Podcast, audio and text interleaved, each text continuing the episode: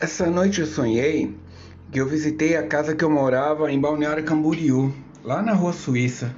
Aí eu falei com a filha do dono. Ela já estava grande já, na época ela era uma menina de uns 11 anos.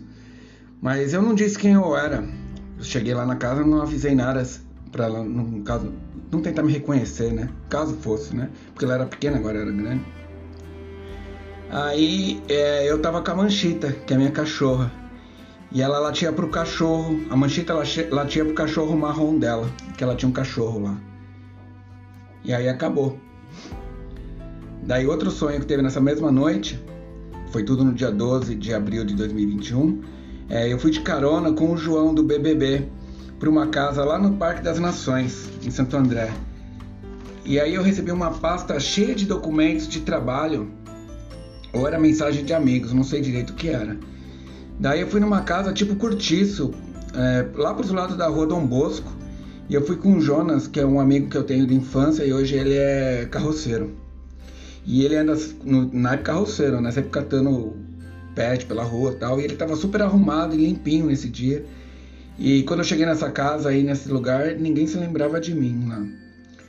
E eu fui com a Lola, daí teve um corte, né? Daí depois eu fui com a Lola é, dirigir que é a minha esposa, dirigindo, ela estava dirigindo né, um carro pelo acostamento na Avenida dos Estados, na contramão. E o chão era de terra, né? Ela estava indo assim, os carros vindo no nosso lado direito, a gente do lado esquerdo, o chão era de terra batido. E ela estava muito insegura no volante, ela não sabia né, se estava indo para o lugar certo. Daí a gente atravessou um viaduto, assim, ó, subiu e desceu. Era um fim de tarde bem bonito, assim, sabe? Bem cair no sol, tava bem legal. E do outro lado da rua, daí corta, né? Acaba de novo. Daí um outro take. É, eu tava do outro lado da rua, aqui onde eu moro, na rua Laura. E eu tava olhando pro prédio. E eu olhei pro prédio assim de baixo para cima, olhei onde fica a nossa janela. A Lola tava atravessando de um cômodo para o outro, com o cabelo molhado. Eu vi ela pela janela e pela porta da varanda.